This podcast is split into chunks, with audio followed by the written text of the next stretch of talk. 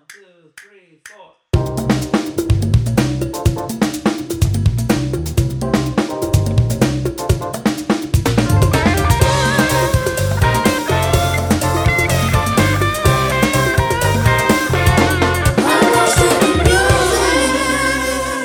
Straight is a disease.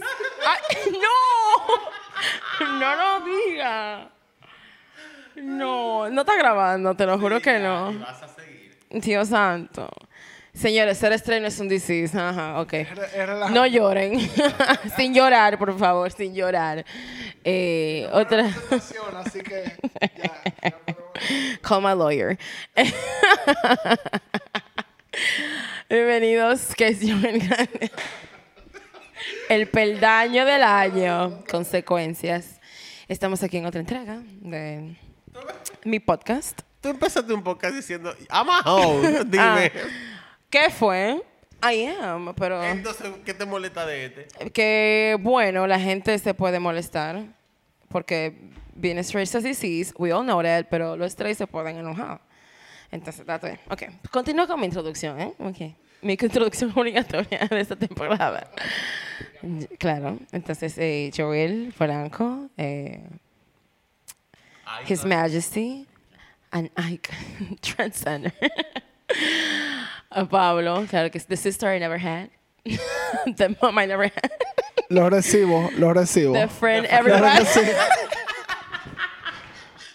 Ya no lo recibo. Señores, de verdad que yo tengo. Ese shade de verdad. Ustedes están yo no estoy, on fire yo no hoy. estoy desperdiciando el internet en mi casa. No, no, no, no, no, no. Tienen que calmarse. Estoy calmada. amor. Yo estoy, no, yo estoy Se seria. nota. Yo estoy seria hoy. Ay, gracias, señor. Entonces Tenemos voy a- visita. Voy a darle una. No, so eso no es visita, amor, lo que es. Él no es visita, amor, ya. Vamos a darle la bienvenida ahora a una persona que nosotros le tenemos mucho, apre- mucho aprecio, que ahora es nuestro nuevo integrante de, del podcast. Una visita que vino un día ya. se fue, se quedó. Una visita que le dijimos, tú sabes qué, quédate. Esto es tan Porque duro, está, loco, estamos- duro, está duro. duro. Lo que hiciste está duro. Y entonces, sí. eh, nada, Nelson, eh, bienvenido. Bueno, bueno, bueno, gracias, gracias por recibirme. Gracias por invitarme. Invitarte, pero tú te, te un contrato firmado, more. Cualquier cosa ya tú sabes. Call your lawyer. Para el próximo episodio te vamos a seguir diciendo invitado, pero a supiste que ya tú estás aquí. temporada. tú estás aquí, tú estás aquí. Claro. Tú eres fijo ya, para que no te Que equivoques. sea la temporada que sea Nelson que tenga que hacer introducción. Claro, que nos va a arruinar O a sea, todos. Eso no estaba en el contrato. o sea. Estoy loco que eso llegue. Tienes que leer la letra pequeña abajo. Ay, esto es chiquita. No, no, no, no. Yo Sí. no lo vi en ningún lado. eh. Yo no Sí, veo- more, dale para allá. Intro está difícil. Es fuerte, se le dio obligado, amor, ya tú sabes. La que viene te toca a ti. Te lo decimos desde ahora, ya sabes. Es a ti, Pablo, que te toca la No, pero hicimos, lo estamos ayudando ahí. Es a él que le toca. No es él que le toca. Sí, pero te estás pegando mucho del micrófono. Perdone. Me encanta porque este podcast realmente es como un reflejo de lo que realmente somos. A más. A más. Entonces, me toca a mí realmente hablar hoy. Eh, de antemano digo que este episodio... Ok, obviamente, no quiero ser gracioso, espérate. De antemano digo que este episodio no va a ser tan largo porque es que el tipo lo mataron muy joven. Ok, spoiler alert. Ok, cuando yo diga el nombre, todo el mundo va a saber que el tipo se lo mataron. That he got killed. So, Yo me acabo de enterar, gracias. Nelson, no, Nelson no lo conoce, yo creo. a- a- a- si me comentó hoy. No, no, no, lo acabo de escuchar. Me estoy enterando ahora. Bueno, eh, la verdad es que él se hizo súper, súper famoso fue después que lo mataron. Pasa. Eh, pasa. Pero nada, me toca hablar de, de Nipsey Hussle. Eh, no sé. Es un rapero que no es tan conocido, pero es un rapero que le tengo mucho respeto. Dejan de decir, me toca hablar. Como que se lo están fucking imponiendo. Bueno. Usted quiso El hablar de behind the music. music de este podcast. No, yo sí quise hablar de él, aunque no fuese un rapero muy famoso, porque eh, le tengo mucho respeto a su trayectoria. El tipo realmente duró mucho tiempo, eh, vamos a decir, como en la escena underground de Los Ángeles y después fue, se volvió mainstream, pero él fue muy, siempre muy, qué sé yo, muy leal a su, a su underground movement y para mí eso es muy, es muy admirable, honestamente. y, y más del background donde él viene, que qué sé yo, generalmente lo que los raperos quieren hacer es salir del barrio, hacerse rico, y él no, en verdad, él era más, más low-key. So, por eso elegí hablar de él. Eh, también siguiendo con la línea de los raperos, que ya en el primer episodio de la temporada me tocó hablar de Biggie. Entonces, nada. Voy a comenzar, amigo. Oh my God. y nada. Y todo. Y todo. Y como dice la Biblia, eso, mismo. nada. Eh, y yo quiero abrir el episodio eh, diciendo que para la edad que él tenía, que eran 33 años, eh, fue mucho lo que él pudo lograr, eh, eh, colaborando con muchos raperos muy, muy duros y ganándose realmente el respeto de muchos raperos que también eran muy duros. Eh, qué sé yo. Él duró, como mencioné al principio, más de una década en el mundo underground del hip hop y luego de por fin, de que por fin te- cierra un trato con una disquera mainstream y, y es nominado al Grammy en el 2008 por su álbum Victory Lap, eh, le quedarían cuatro meses de vida, which is very tragic. Digo. 2008. 2018, perdón. en fin. Eh,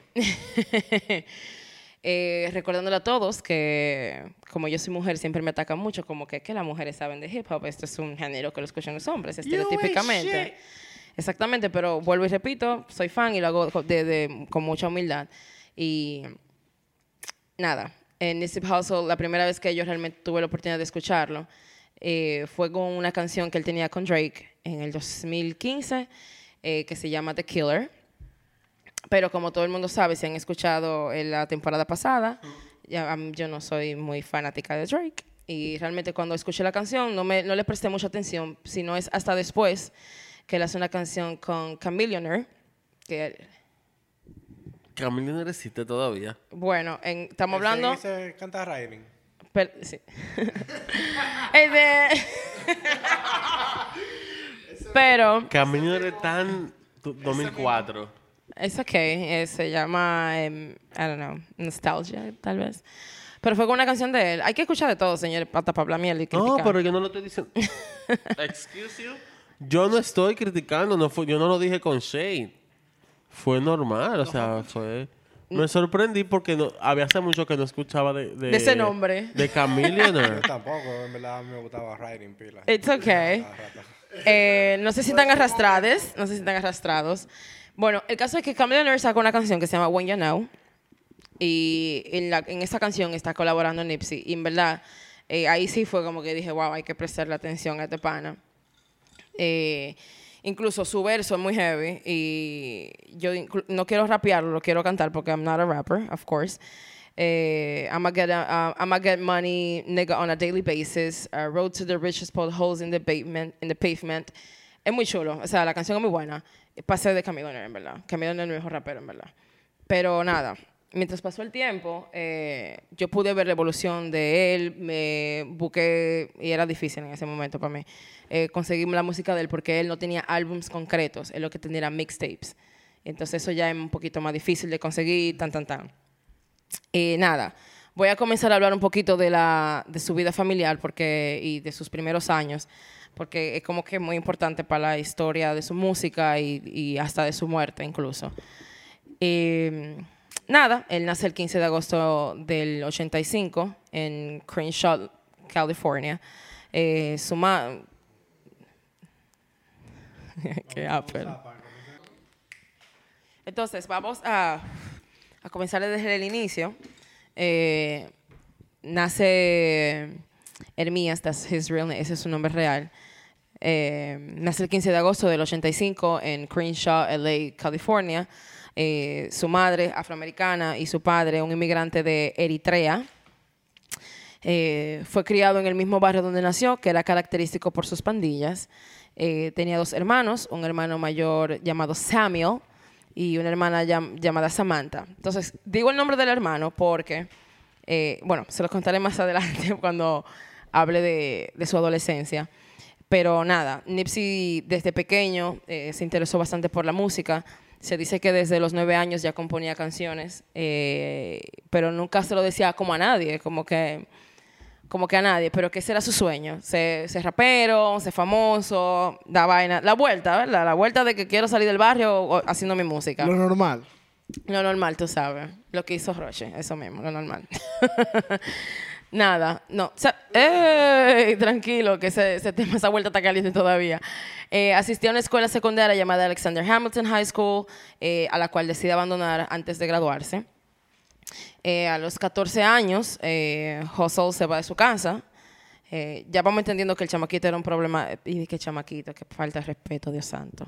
Estamos- ya vemos que era un adolescente problemático. Él se salió de la escuela incluso porque él quería como que perseguir el sueño de ser músico.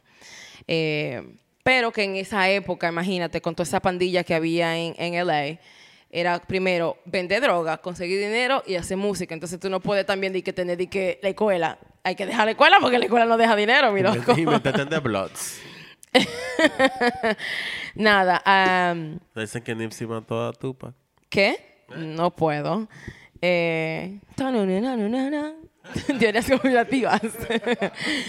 Nada, eh, a esa edad, que es de los 14 años, cuando él se va de su casa, se une a la pandilla eh, local eh, llamada Rolling Sixties Neighbor, Neighborhood Crips.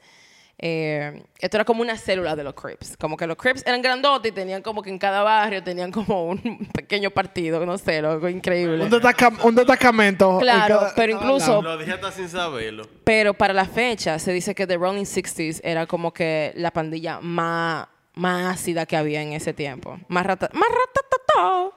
Tú sabes. ya lo sabes. Eh, no se determina realmente cuánto tiempo duró Nipsey en la pandilla, pero sí se sabe que la meta de él, como mencioné, era conseguir su suficiente dinero para comprar los equipos, hacer un estudio pequeño para él poder eh, enfocarse de lleno en lo que era la música. Incluso en una ocasión Nipsey mencionó que eh, en su sesión de los screenshot Rolling Sixties, ninguno eran contemporáneos, eh, o sea, los contemporáneos con él no sobrevivieron casi ningunos. Eh, eh, sí. Eh, y gonna- lo, voy a, lo voy a citar a él incluso. Ninguno de mis contemporáneos evadieron la cárcel, ninguno. Todos tenían cicatrices de balas y cargos y, y fichas. Así que salir de allí mentalmente estable, sin cargos, sin cicatrices y sin ningún tipo de adicción a las drogas era un logro. Cabe destacar que todo eso, él nunca sonó con vaina de droga, a él nunca, nunca tuvo una ficha, nunca le hicieron cargos oficiales, o sea, incluso... No lo encontraron haciendo. Exacto, pero sí, pero no, y eh, pude ver una entrevista como con amigos de él de la infancia, donde ellos dicen como que él realmente no hacía que, que, que, te que mataba y vaina, porque eso era la vuelta. Si tú no matas, tú no eres cool. Él lo que hacía era como vender esos paqueticos, tira paqueticos, eso es lo que él hacía. Literalmente, él tiraba para adelante como que... Claro. Tú sabes esto y estamos aquí. Y era parte de, de- de la banda por eso, por eso. Claro, y mencioné el nombre de su hermano ahorita cuando, cuando hablé de su, de su familia. Eh, su hermano fue que lo metió en la pandilla. Ok, gracias. Keep it in the family, they said. Gracias, manito. Gracias, manito. Nada, sus, sus años realmente de adolescente fueron muy tumultuosos. Él tuvo muchísimos problemas con su mamá. La mamá lo, lo recibe en la casa, lo votó de nuevo. Nadie lo quería recoger. O sea, era un, un show. Y a la edad de 19 años, su padre se lo lleva a él y a su hermano. Me imagino que en un grito desesperado de tratar de salvar a sus dos hijos. eh, a un- por tres meses se lo lleva al país donde él nace, que es Eritrea. Que es un-? Eritrea, que es un país del noreste de África, en la costa del Mar Rojo. Gracias. ¿Al lado de qué? ¿Al lado de qué? Bitch, I don't know. Tiene que otra vez. Girl, I don't know. I don't know, girl. Lo siento. Profe, no me la sé. Entonces, e- ellos se fueron para África. Ellos se fueron como en un viaje, sí, como un viaje como de, de detox, me Fa- imagino. Familiar, chilling. Pero me imagino que como padre eso era como que, bueno, loco, mira, vamos a sacarte de aquí para que tú te hagas un detox de tu etapa de delincuencia porque esto está fucker, en verdad. O sea, Eritrea es eh, Medio Oriente. Ok. Al lado del Sudán, abajo de Egipto. Sí, O sea, África, pero tú sabes Sí, que hay- comparte fronteras con Etiopía. que ahí Bitch, es I que have it hay- on my notes. y- Aquí hay otro, no lo leí, nada más por echarte shade, que vaya. hay otro sabor y ahí. Nada, eh, como mencioné, la visita duró tres meses y luego de que, del que, de que Nipsey hace este viaje, eh, él se queda inspirado, incluso él lo dijo en una entrevista que pude ver, que él se sintió muy inspirado y que él lo- eso lo convirtió en el activista por, eh, en- no sé, lo llevó a, ser, a convertirse en un activista por su comunidad y lo- le dio un espíritu emprendedor digámoslo así. Nada, Hermías comenzó a trabajar en su música y adoptó el nombre de Nipsey Hussle eh, por un comediante que llevaba este mismo apellido, que se llamaba eh, Julius Nipsey Russell.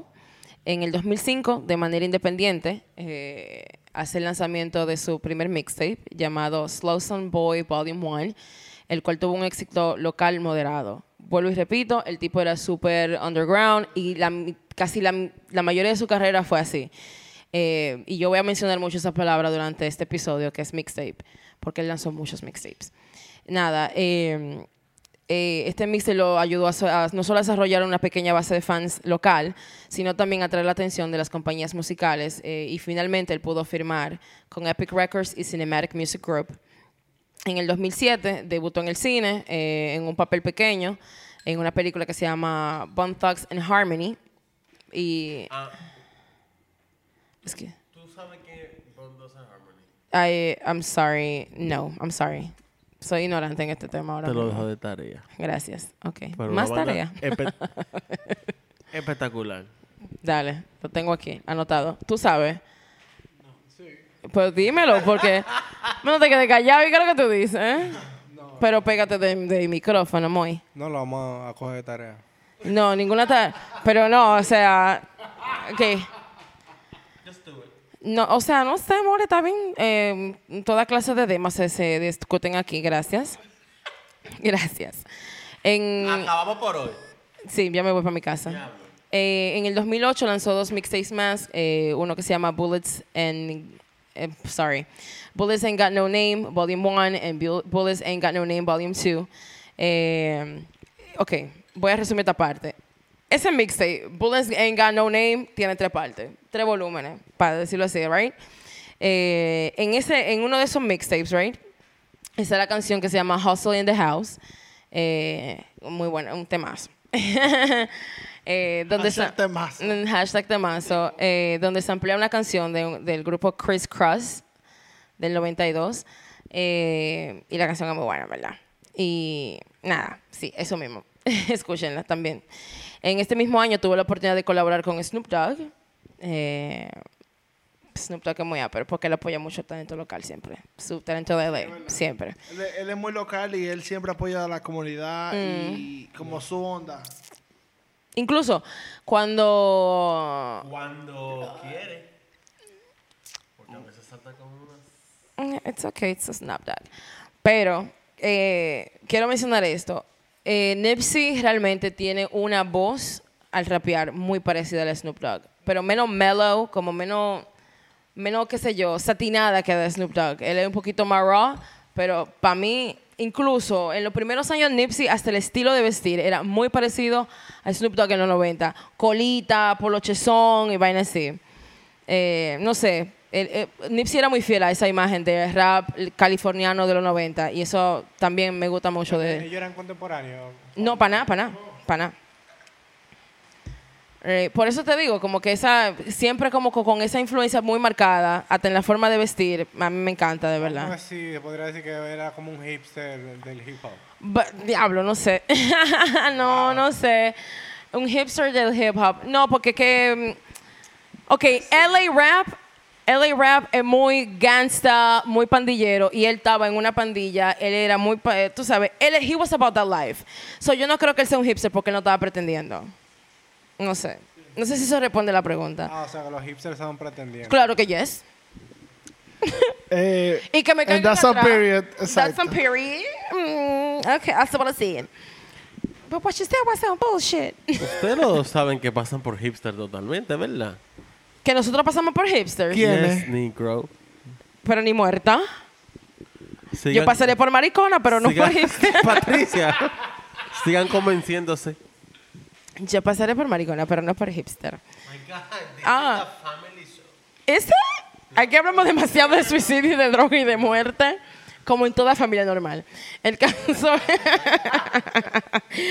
Me quedé nada en que él colaboró con Snoop Dogg en el 2009 en su canción Upside Down y con Drake en, en el mismo álbum que mencioné al principio, right? Que la canción que yo no le presté atención porque era de Drake. I'm sorry.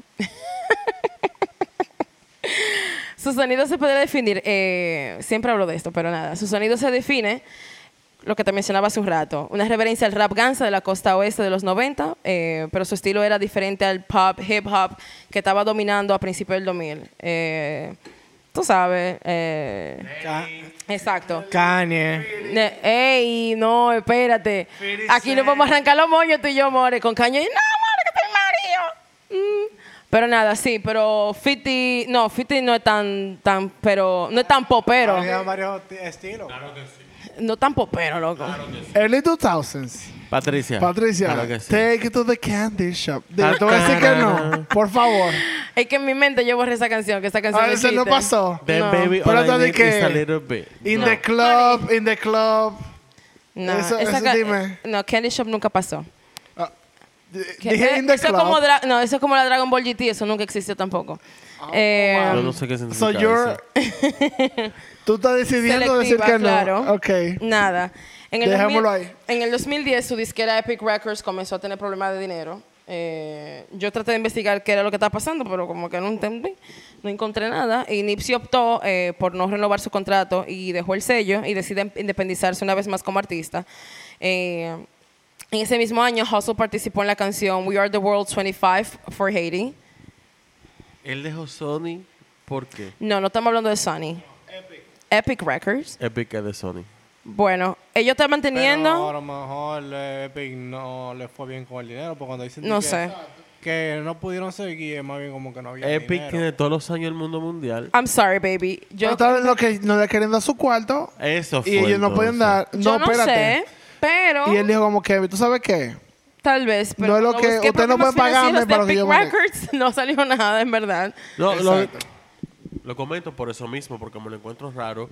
Epic es una compañía de Sony Music, que es probablemente la compañía más grande.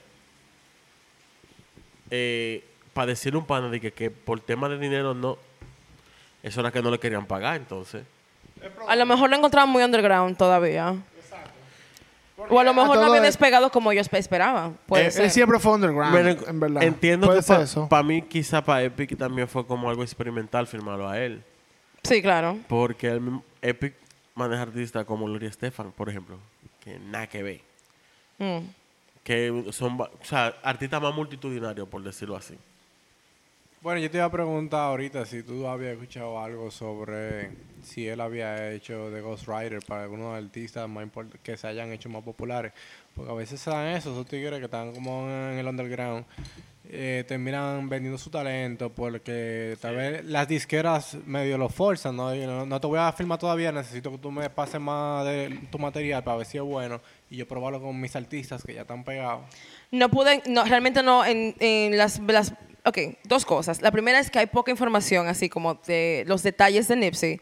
Vuelvo y repito, por lo mismo de que él era muy underground, no era muy mainstream, pero tampoco encontré información de que él estaba escribiendo como artistas ya estab- establecidos, como un, no sé, como un escritor fantasma, tal vez. Eh, no, lo, no lo pude ver realmente. Sí sé que él colaboró bastante con muchos raperos, pero eso de eso que mencionas no, lo, no, lo- no realmente no lo encontré.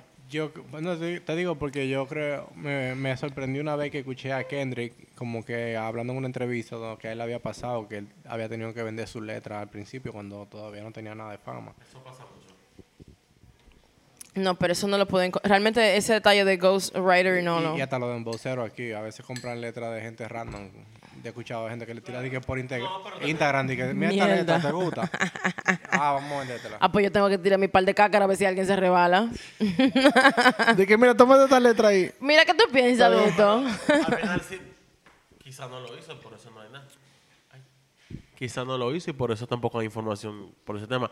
Pero lo- entiendo lo que dice Nelson. En verdad eso pasa muchísimo, no solo con raperos, con escritores full. Pero por algo que dijo pop. Patricia, hace, a- o sea, ahora mismo.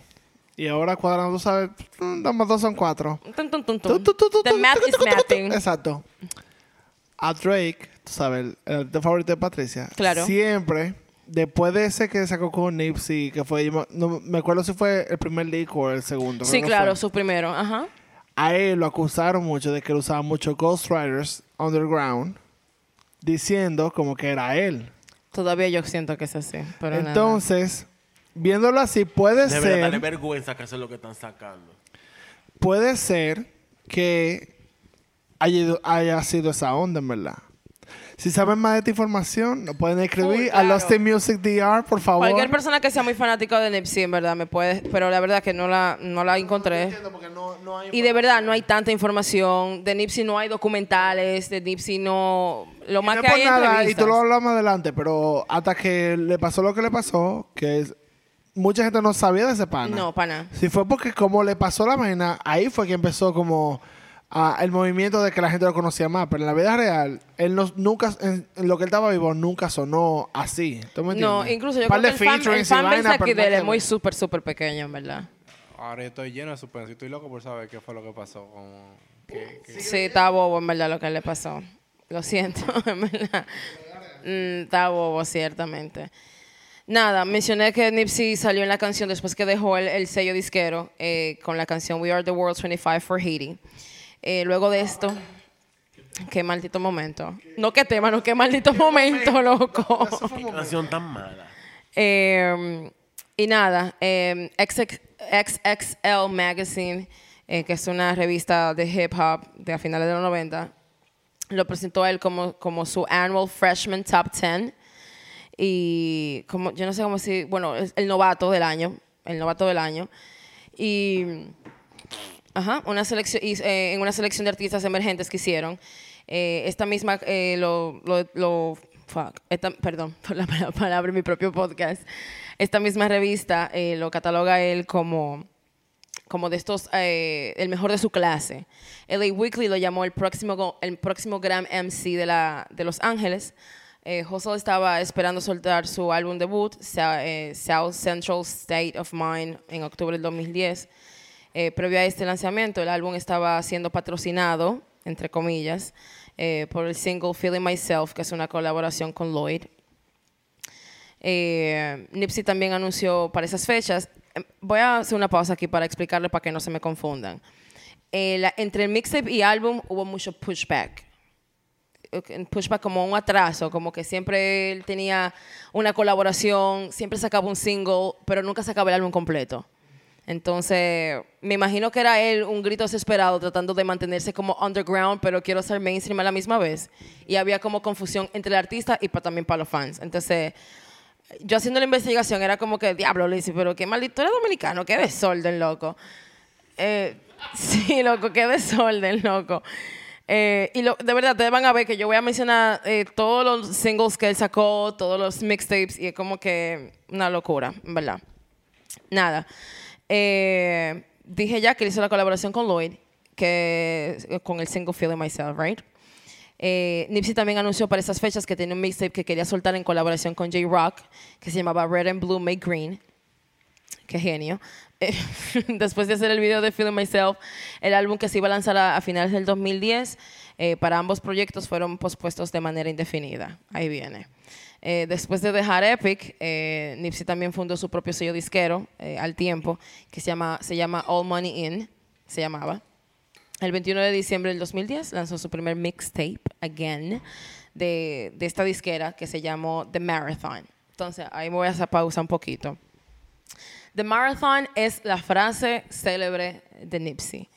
Eh, The Marathon es como una oda a su comunidad en LA. Entonces, de ahí viene mucho la frase que tal vez han escuchado mucho, The Marathon Continues, que eso es de Nipsey. Nada, eh, este, este mixtape que se llama The Marathon contó con colaboraciones con Cocaine y MGMT.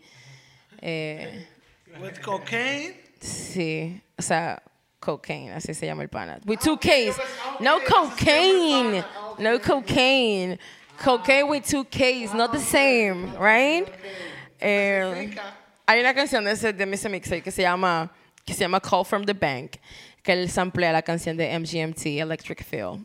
Es una canción súper rara, porque, sí, es una canción súper rara, porque tú tienes te panas rapeándote durísimo, que lo que, can, can, can. Y el tú, girl. El último verso incluso de la canción es así mismo, eh. "Show me like an electric feel". Y tú dices, ¿qué diablo? Pero yo acabo de oír un tipo super gangster de que me están hablando ahora mismo. Sí, es una canción muy tripiona. Eh, eh, sí, ese es mi playlist, en verdad. En mi playlist. Eh, el tema del mixtape, eh, como te dije, es una declaración de independencia de los confines del negocio de la música tradicional y también una oda a, a LA. El 1 de noviembre del 2011, eh, Hustle lanza una secuela de, de este mixtape que se llama The Marathon Continues, que contó con los raperos de Los Ángeles que se llaman YG, eh, Dom Kennedy. El 17 de abril de entonces del próximo año, 2012, Hustle lanza un álbum colaborativo con el rapero Blanco en Raw. El álbum contó con colaboraciones de YG, una vez más, uh, Mustafa. Tú vas a decir algo, amor. Yo siento que tú me odias, amor, pero está bien, ok. Yo llegué primero, ok. Marico, perdón, ok, voy a frenar. Estoy nerviosa porque estoy acostumbrada al trío, maricón, pero con tres hombres al mismo tiempo no puedo, amor. No puedo, amor, dame un chance. Que yo estoy chiquita. I'm sorry. If it's not funny, está bien. No me cortes esa parte. Nada. En, el, en mayo de ese mismo año, del 2012, Nipsey sacó una canción con Rick Ross que se llama Proud of That. Es muy buena canción. I like Rick Ross. Eh, luego, I like. um, no te voy a decir que es mi favorito, pero me gusta. It's okay. Nada, luego apareció la canción Font- eh, La Fuente de la Juventud de, de este mismo rapero de, de Ross, que es el dueño de Maybach Music Group, eh, que aparece en el segundo álbum del sello, Self-Made La- eh, Self-Made Volume 2. El video musical lo lanzaron ese mismo año. Y nada, en ese momento, cuando él graba con Rick Ross, que es el dueño de Maybach Music, así que dicen la mujer en las canciones de. Maybach Music.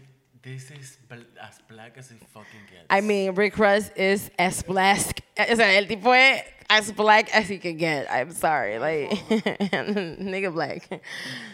Pero, uh, I'm sorry. It's my episode. Nada, había mucho rumor de que él tal vez iba a firmar con, con Ross por el éxito de la canción. De que, ah, bueno, él va a firmar, pero realmente no. No fue así. Nada, Nipsey anunció eh, la tercera y última entrega de la serie de mixtapes. Loco, él tenía una fascinación, no por los mixtapes, sino por hacer como trilogías de lo que él estaba haciendo. Eso a mí me parece súper interesante. Es como que te voy a decir algo, tú sabes que te voy a decir otra cosa. Emma, no he acabado, ahora fue que terminé, tiro la otra. Siempre en trilogía y eso me parece súper interesante. Ellos están moldeando el arte, no están como siguiendo ninguna estructura. Exacto. Yo voy a sacar mi música en este formato. Exacto. De tres en tres y cada volumen tiene dos, tres, cuatro canciones. Así es. O sea, para mí, muy interesante ese formato de, del trabajar. Eh, la- el, el- el próximo mixtape, el final de esa trilogía, se llama The Marathon eh, TM3, Victory Lap, que se lanza en el 2013, eh, que se había retrasado realmente desde el 2012, que él venía arrastrando ese álbum. Again, what the hell. Eh, también anunció que planeaba lanzar otro mixtape en conjunto con un compañero de la costa este, eh, YG, con el que ya había colaborado antes. Eh, pero él decide no hacerlo y nada. Eh, ese fue su álbum, de- él hizo un álbum nuevo que se llama Victory Lap, que ese fue su álbum como debut allá al, al mainstream, right? Eh, comenzó después de este eh, último mixtape a lanzar canciones y me voy a tomar un break porque me estoy haciendo pipí. I'm sorry, soy muy fina, lo siento. Un break ahora. Claro. Claro. Ok, nada. eh, después de su. después del último mixtape, él comenzó a lanzar varias canciones que eh, sería su próximo mixtape, llamado Crenshaw, en el 2013. Que en, en este mixtape él incluye una pista producida por Ninth Wonder en la canción Face the World y una pista producida por, por eh, The Futuristics Nada, Crenshaw es una vez más una oda al distrito eh, predominante, a la comunidad predominante negra en LA. y nada, eh, reveló en la lista de canciones de Crenshaw en septiembre de 2013 que contenían apariciones con Rick Ross, Tom Kennedy, Slim Thug, um, entre otros. La producción del mixtape estuvo a cargo de The Futuristic, como mencioné anteriormente. Eh, el álbum estuvo acompañado, bueno, el mixtape estuvo acompañado del documental de Crenshaw lanzado ese mismo día como una promoción de- del mixtape. En octubre de ese mismo año, del 2013, eh, lanzó otro avance de ese mismo mixtape y causó mucho revuelo cuando reveló que aunque las copias digitales de sus mixtapes serían gratuitas, se venderían mil copias impresas por 100 dólares cada una. Eh, claro. Eh, Te voy a decir algo. Eh, antes, de- cuando yo comencé a investigar y es- comencé a escuchar tanto el- la palabra mixtape, mixtape, mixtape, y aquí siempre hablamos de álbum, álbum, álbum, yo me tomé la libertad de, de investigar cuál es la, cu- cu- I was like, what the fuck? ¿Cuál es la diferencia entre un mixtape y, y un álbum? Y es como que mixtape más relajado, generalmente gratis, pocas canciones, un álbum es más producido. Eso. por decirlo así. Yeah. Me- más o menos producido. El álbum más producido y entonces el, el ya iba a decir EP yo. El mixtape no. Y generalmente es gratis, los mixtapes son gratis, la gente generalmente no cobra. sea, Y, y co- está extraño, me da mucha curiosidad de cómo se podría manejar eso entre una diquera y un artista que está filmado y que nada más saca mixtape. Sí, porque cuando tú haces el contrato, todo lo que tú hagas bajo ese contrato, ellos tienen derecho. Bueno, Digo, depende del contrato que hayan hecho, pero usualmente es así.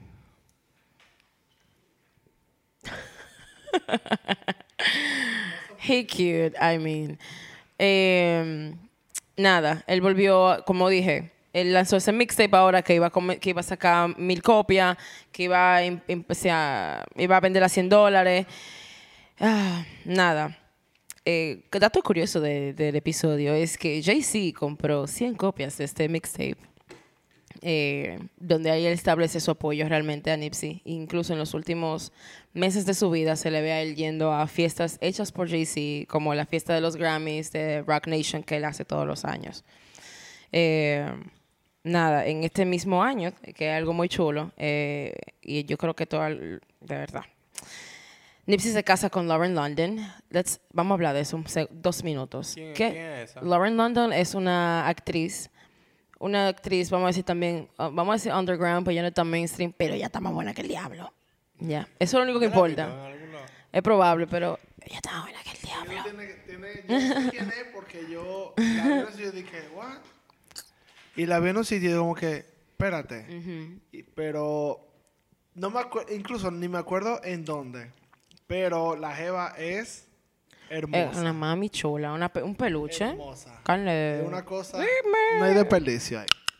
una cosita, de verdad, está súper buena.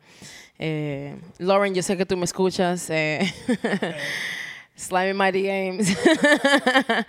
Nada, tras el lanzamiento de- del mixtape de Crenshaw, Hustle dijo que el álbum Victory Lap se lanzaría en el 2014 y confirmó que el álbum contaría con la producción de Rallo, eh, DJ Master, DJ Khaled. Eh, después de que pasó el año sin ningún lanzamiento nuevo, Hustle lanzó otro mixtape que se llama Mailbox Money en la víspera de año de este, del 2014, lanzando una vez más mil copias vendidas cada una por 100 dólares. Eh, Hustle promocionó varias eh, funciones a lo largo del 2015 y 2016, trabajando con um, Jadakiss.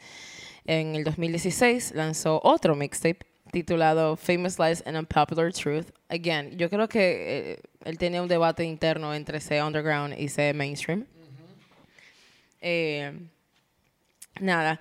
Eh, en este mixtape titulado Famous Lies and Unpopular Truth, habló sobre las elecciones presidenciales de Estados Unidos en el 2016 al lanzar el sencillo FTT, Fuck Donald Trump, con YG, eh, presentando las experiencias positivas de Hustle como con inmigrantes mexicanos en los Estados Unidos a quien Trump eh, había apuntado previamente, le tenía una dema. También en el 2016 eh, Nipsey tuvo un hijo con Lauren. En el 2017 Nipsey entonces firma con Atlantic Records. eh, después de pasar tanto tiempo tirando mixtapes bajo ningún sello disquero más que el del mismo como artista independiente. ¿Y el álbum para cuándo? ¿Supiste? Ya voy, No more. existe. Eso Ya me voy. pregunto yo de Rihanna ahora mismo. Pero, Esa bueno, let's just not. Nada, eh, después de muchos retrasos y muchos mixtapes, el álbum de estudio debut de, debut de Hustle, eh, el muy esperado Victory Lap, fue lanzado el 16 de febrero eh, del 2018, debutando eh, como número 4 en Billboard 200, vendiendo 53 mil copias eh, equivalentes a, perdón, 53 mil unidades equivalentes a álbum, álbumes, siempre tengo esa palabra, álbumes en su primera semana. El álbum fue recibido con elogios universalmente. Por la crítica y numerosas canciones ingresaron al Billboard, eh, Hot 100, incluidas Double Up, eh, Last Time I Checked and Dedication. Dedication es una súper buena canción. Eh, esto marcó el álbum debut de, de Halsey en la lista como artista principal. El álbum también fue nominado a Mejor Álbum de Rap en los Grammys en el 2019. Eh, más de un año después de su lanzamiento, el álbum alcanzó un nuevo pico del número 2 en el Billboard 200. Y, y nada, esta fue su última producción eh, como rapero, porque ahora vamos a pasar a la parte triste de este episodio donde después que él lo, después que él cogió tanta lucha, muchos mixtapes, por fin lanzó su álbum, lo nominaron a los Grammy, eh, después de una década haciendo underground. En marzo del, de 2019, en marzo 31, eh, a Hustle le dieron 10, por lo menos 10 balazos en el, en el, en el parqueo de su plaza, donde él tenía su negocio, con su línea de ropa eh, de Marathon, Clothing que está localizada, bueno, todavía está allá, es localizada en el, en el sur de Los Ángeles, como a las 3 de la tarde. Eh, dos personas más también fueron heridas en ese momento. Eh, también eh, fue pronunciado muerto en el hospital a las 3.55. Eh, tendría él 33 años. Entonces quiero hablar un poquito de esto y voy a hablar realmente basado en lo que, en, lo que yo vi en, internet. Lo peor de la muerte de él es que ya estamos en la era digital, donde los raperos antes se morían, nadie veía nada, o sea, muy los videos eran una porquería. Loco, los videos no solamente de los tiros, no solamente se ven clarito, no solamente se ven claro, los videos de él llegando a la clínica son un bobo, pero el peor video es la mujer llegando a la clínica, loco. A la jeva no la querían dejar pasar. Y se oye en el video donde está ella diciendo, ese es mi marido, a mí hay que déjame pasar. Loco, y es horrible, horrible. Eh, nada, él no I have a duró... question. I have a question. Tú me dices, lo dispararon a eso de las 3 de la tarde, dijiste. Sí, a las 3.19 y a las 3.55 ya él estaba died. Ah, o sea, ya. De de- una, pa' de una. Loco, fueron por lo menos 10 tiros que le dieron. o sea, cuando lo fueron a, a recoger. Y no fue, y, no eso, fue de lejos, porque el tipo no fue de que, que, de que O sea, él estaba. él- no, él estaba- el tipo no estaba, fue un drive-by. O sea, él estaba No, de que. pa' nada, él estaba llegando a la tienda, un pana. te voy a decir, En el video se ve. O sea, mira, Tal no lo he visto el video, o sea. No, no, no. Descríbeme el video. mira, Él se te, voy a decir la historia detrás de su Estamos aquí. asesinato. Tú sabes que él estaba en una pandilla. Tú puedes dejar la pandilla, pero tú no, a veces tú no dejas los panas de la pandilla. Tus panas siguen siendo tu pana. Ahí vi un pana que a él, le ta- él parece que estaba chivateando gente de la pandilla, porque la pandilla todavía están allá. Lo que pasa es que no Que son menos- tan eh, no populares suena porque tanto como ya ahora. hay más formas de escapar. ¿Tú entiendes? No hay más redes sociales y, como tú dices, hay Mm. más cámara, hay más todo, todo se ve ya. El pana que le disparó a Hustle, él andaba con una jevita. Él le dijo, la jevita iba manejando y él le dijo, déjame aquí en esta plaza. Y él fue a hablar con Nipsey. Y Nipsey le dijo, hey, yo escuché que tú estabas chivateando. What's that about? Porque... Y es una gran ofensa en el mundo de la pandilla. ¿Te entiendes? Y él, no le dijo nada en ese momento. Él lo que hizo fue que se ofendió. Y le dijo a la tipa, vámonos. Ellos fueron, comieron algo. Y después le dijo, ven, eh, déjame la plaza otra vez. El tipo lo que hizo fue que se desmontó, se le pegó y le dio todo su tiro. Claro que sí. La gente que estaban alrededor incluso oyeron cuando él le dijo que él ya estaba en el piso. Le dijo, hey, ya tú me diste todo tiro. ¿Me vas a seguir dando tiro? Y el tipo se fugó. El tipo se arrancó y se fue. Ahí fue que los socorrieron. Tan, tan, tan, tan, 911. Para que lo sepan. Eso fue un lío de un tipo de una pandilla que estaba ofendido. Un tipo de una pandilla que estaba ofendido. Y que realmente estaba chivateando. Así así. ¿Se comprobó lo del chivatismo? Eh, sí, claro. Eso está en los documentos de la corte. ¿O se dice chivatería? Pero Depende de nada. cómo tú lo quieras decir, pero es lo mismo como dice la Biblia. Nada, el, el legado de Nipsey realmente es lo que realmente importa en esa historia. Eh, el Nipsey fue después que salió de la pandilla y se hizo famoso y ya tenía cierta cantidad de dinero. Él se dedicó realmente a apoyar a su comunidad y a los jóvenes que estaban, tú sabes. Eh, por eso incluso él hizo su, su tienda ahí, su plaza ahí, incluso para generar una fuente de empleos para esos muchachos jóvenes. Y la marca fue... él- era propia, como que el, el diseño y todo eso. No, él estaba, él lo tenía en conjunto con una diseñadora eh, de la misma comunidad. Eh, I don't have her name, pero sí, leí que era con, en conjunto con una diseñadora y con un socio que él tenía. Y la onda era como de los 90, como tú habías dicho. Así, de exactamente. Exactamente. Ujú. Nada. Eh, le hicieron una. La, la calle donde él lo mataron, le pusieron su nombre. Incluso eh, muchos raperos al morir, eh, muchos cantantes realmente, la- al momento de su muerte se, se pronunciaron realmente. Personas como John Legend, DJ Khaled, Mick Mill, eh, YG, que colaboró muchas veces con él. Eh, nada, después de su muerte también Puma colaboró con su esposa, con su, bueno, con su viuda ya, Lauren London, y sacó una línea de ropa con la, el eslogan de The Marathon Continues. Y nada, que les sirva de ustedes de moraleja que no se metan en gangas, que stay in school. el rap no deja, eh, no mentira. Pero nada, ¿Y qué es lo que con esa ganga? ¿Dónde que está metida hoy en día? eh, no ahí, sé. no O sea, lo siento, no investigué 90. mucho de The Rollins, en verdad, no, lo siento, no. Dije, bueno, ¿en qué están los muchachos ahora? Eh, no, lo siento. No sé, no, no quería realmente girar todo el episodio en la Raúl ganga. tiene tres muchachos. Eh, Sí, Enrique cinco. claro. Muy Ya no inspiracional. Incluso, eh, su- siempre pasa, pero con Lipsy me pareció muy curioso porque eso no pasa con ningún rapero. Eh, que ¿Cómo? su... Dale. No, no. No continúa. Ahora estoy nerviosa. O sea, cuando él lo declara muerto, o sea, ¿cómo llegamos al- al- a la persona que le disparó? ¿Cómo llegamos a la... Bueno, a la persona que le disparó, él se entregó. Eh, él se entregó y nada, su juicio, él se declaró culpable, obviamente. Fíjate tú. Es que ya no hay forma de tú decir que no fuiste tú si tanto No, lo la videos cámara ahí. está ahí. Yo lo vi, fue fuerte. Fue fuerte, en verdad. Yes, ma'am. Y nada. ¿Alguna otra pregunta acerca de...? Hasta Barack Obama habló de él cuando él se murió. Eh, él incluso dijo, mientras muchas personas ven el, el vecindario de Crenshaw eh, como un área de crecimiento para solamente bandas y balas eh, y desesperanza, eh, Nipsey vio potencial. Y eso me pareció muy lindo porque en verdad él trabajó mucho para su comunidad. En verdad. Sí, mira, o sea, mira como tú dijiste, estaba con una diseñadora de la comunidad. Es así. Para que la jeva se ganara lo de ella. Así es. Y no solamente eso, la hizo en su comunidad. Porque él pudo, él pudo fácilmente hacerla en Nueva York y se, también tenía mucho éxito. Pero él la hizo en el barrio donde él creció. Tú estabas diciendo, tú sabes que él fue muy fiel o era muy fan de del rap de los 90. Es el- así. La, la estética. Es así. Loco, y hasta el sitio donde lo mataron, si tú lo ves, Yao, parece la máquina del tiempo. o sea, Una de esas plazas. La entrada de- Así mismo.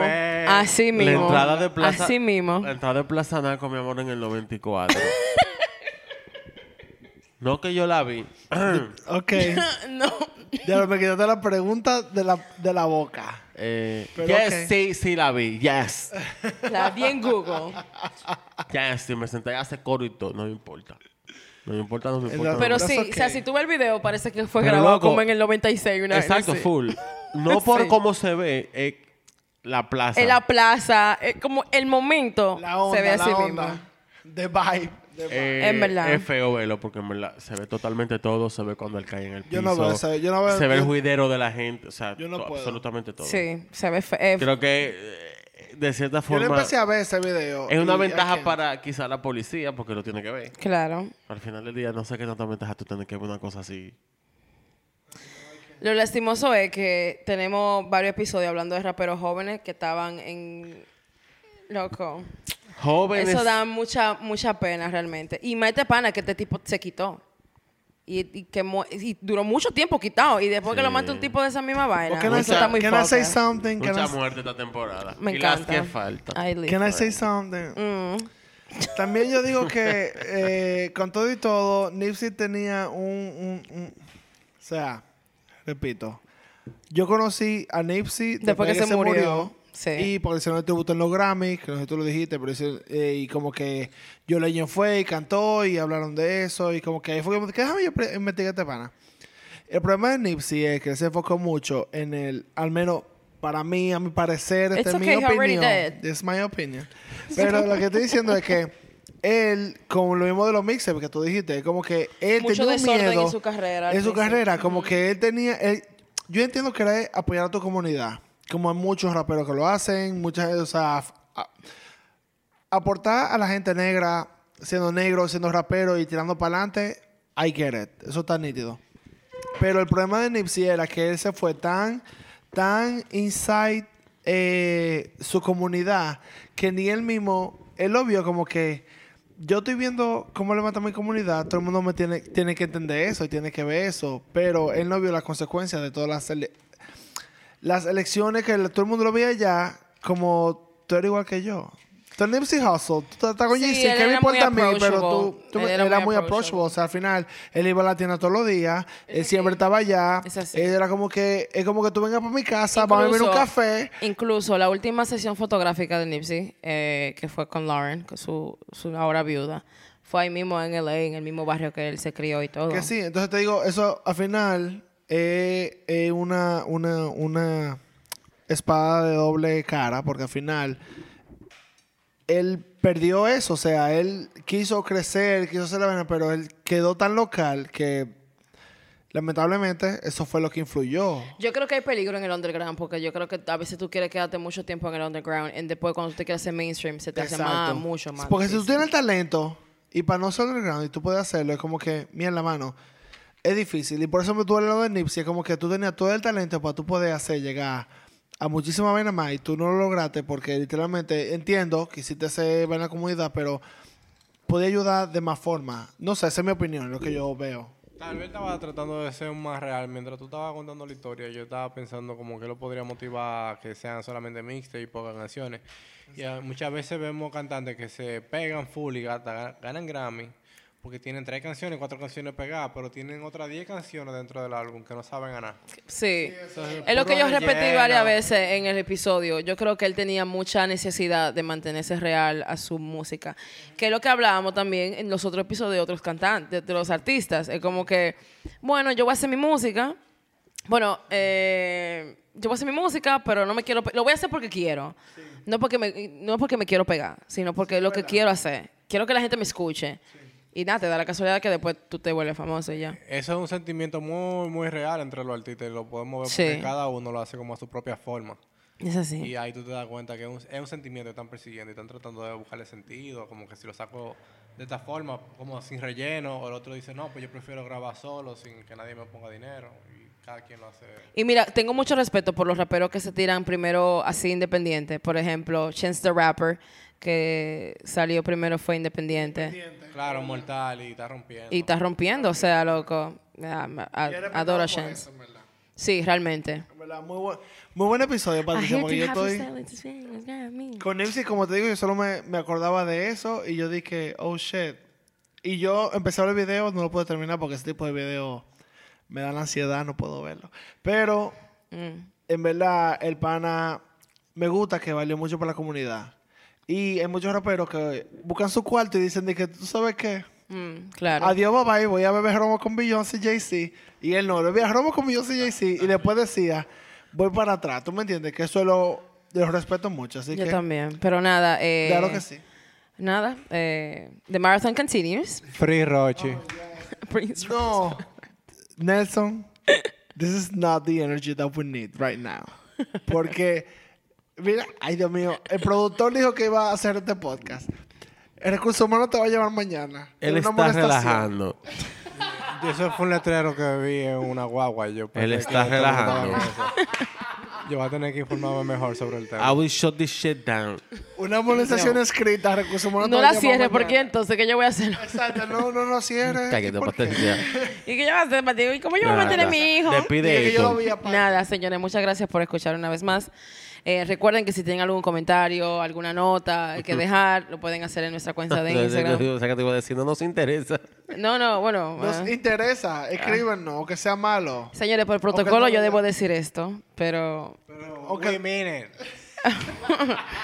pero ustedes saben, eh, ustedes saben la que hay, en verdad. No, ya se Nada, nos, que- vemos- nos escuchamos en el otro, en el próximo episodio. Nos vemos, bye.